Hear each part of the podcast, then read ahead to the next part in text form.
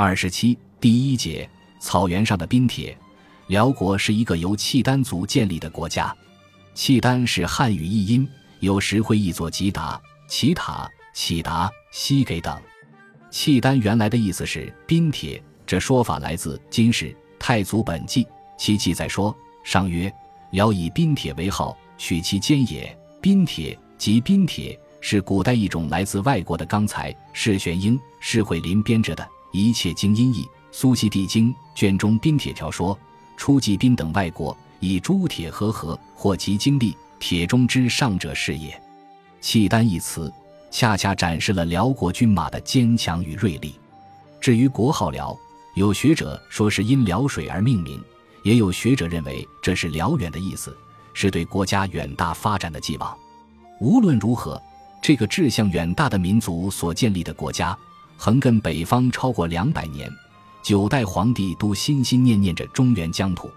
辽国的第一任皇帝辽太祖叫耶律阿保机，他成为了契丹部落联盟领袖后，于真明两年以契丹为国号，定都于上京临皇府。天福十二年，耶律阿保机的次子辽太宗耶律德光率军攻陷后晋首都开封府，后晋宣告灭亡。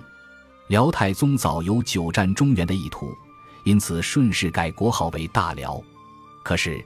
辽太宗管理不善，既纵兵掠夺，又不让诸节度使返回阵地，惹来极大的反抗。不久，辽太宗在引兵北返途中病死于河北栾城。辽太宗之死，引发了辽国内部继任人之争。将领主义由耶律阮继位，但太后述律平却不同意，一心要由耶律李胡继位。二人在太德一交战后。太后终于认同由圣方耶律阮继任，是为辽世宗。辽世宗继位后，耽于酒色，任用奸佞，朝政不修，在真明元年被耶律察哥发动政变杀死了。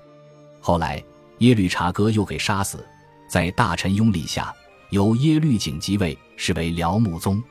辽穆宗性好杀戮，常亲手杀人，有时为了打猎，竟然一个月不上朝，以致朝纲败坏。他任内曾发生多次大规模的叛乱，例如耶律楼国及临牙耶律狄烈谋乱。辽穆宗在位十八年，最少有五起大规模叛乱，可见朝局之纷乱。保宁元年，辽穆宗被世人弑杀，耶律贤或大臣推举为帝，是为辽景宗。辽景宗果然不负他的名字贤，在任期间政治清明，把辽国带到全盛时期。可惜他身体虚弱，在干亨四年病逝。幸好他家有贤妻萧绰皇后，萧皇后尽心辅助继位的辽圣宗耶律隆绪，并亲自摄政。她就是辽史上著名的萧太后。在萧太后摄政、辽圣宗统治下，辽国上下一心，并与宋朝订立澶渊之盟。辽圣宗本人除精于骑射外，亦爱好汉文化。所以，辽宋两国共同创造出百年和平。辽圣宗去世后，由其长子辽兴宗耶律宗真继位。辽兴宗继位初期，也有一位萧太后摄政。不过，这位萧诺金太后却不同于萧绰太后，她倒行逆施，重用贪官污吏和娘家亲信，并意图废除辽兴宗。